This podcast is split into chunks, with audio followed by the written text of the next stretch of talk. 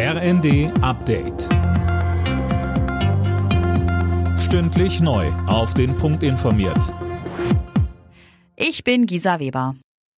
Die EU-Staaten ringen weiter um ein gemeinsames Vorgehen, was schärfere Corona-Einreiseregeln für Passagiere aus China angeht. Dort explodieren die Zahlen ja seit Wochen.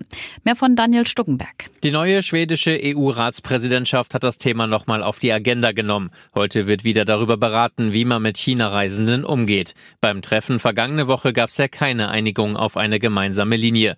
Bisher haben Spanien, Frankreich und Italien im Alleingang Pflichttests eingeführt.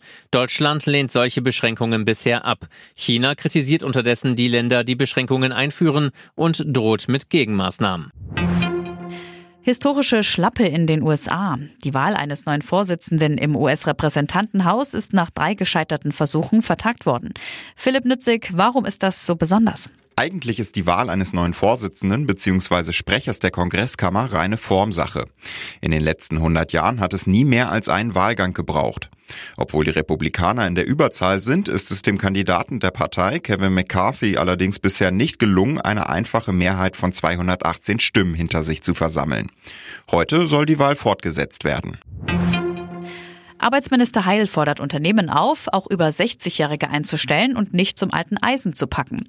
Das könnte man sich mit Blick auf den Arbeitskräftemangel nicht mehr leisten, so Heil im ZDF.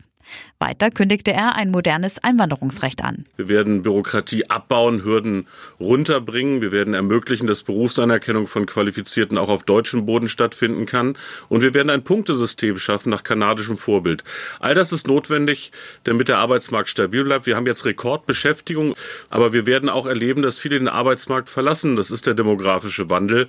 Und deshalb ist es notwendig, das besser und unbürokratischer zu organisieren. Drittes Springen heute bei der Vier-Schanzentournee. In Innsbruck sind sechs deutsche Skispringer mit dabei. Allerdings fehlt Karl Geiger. Er hat die Qualifikation verpasst. Die Quali gewonnen hatte gestern der Pole David Kubacki.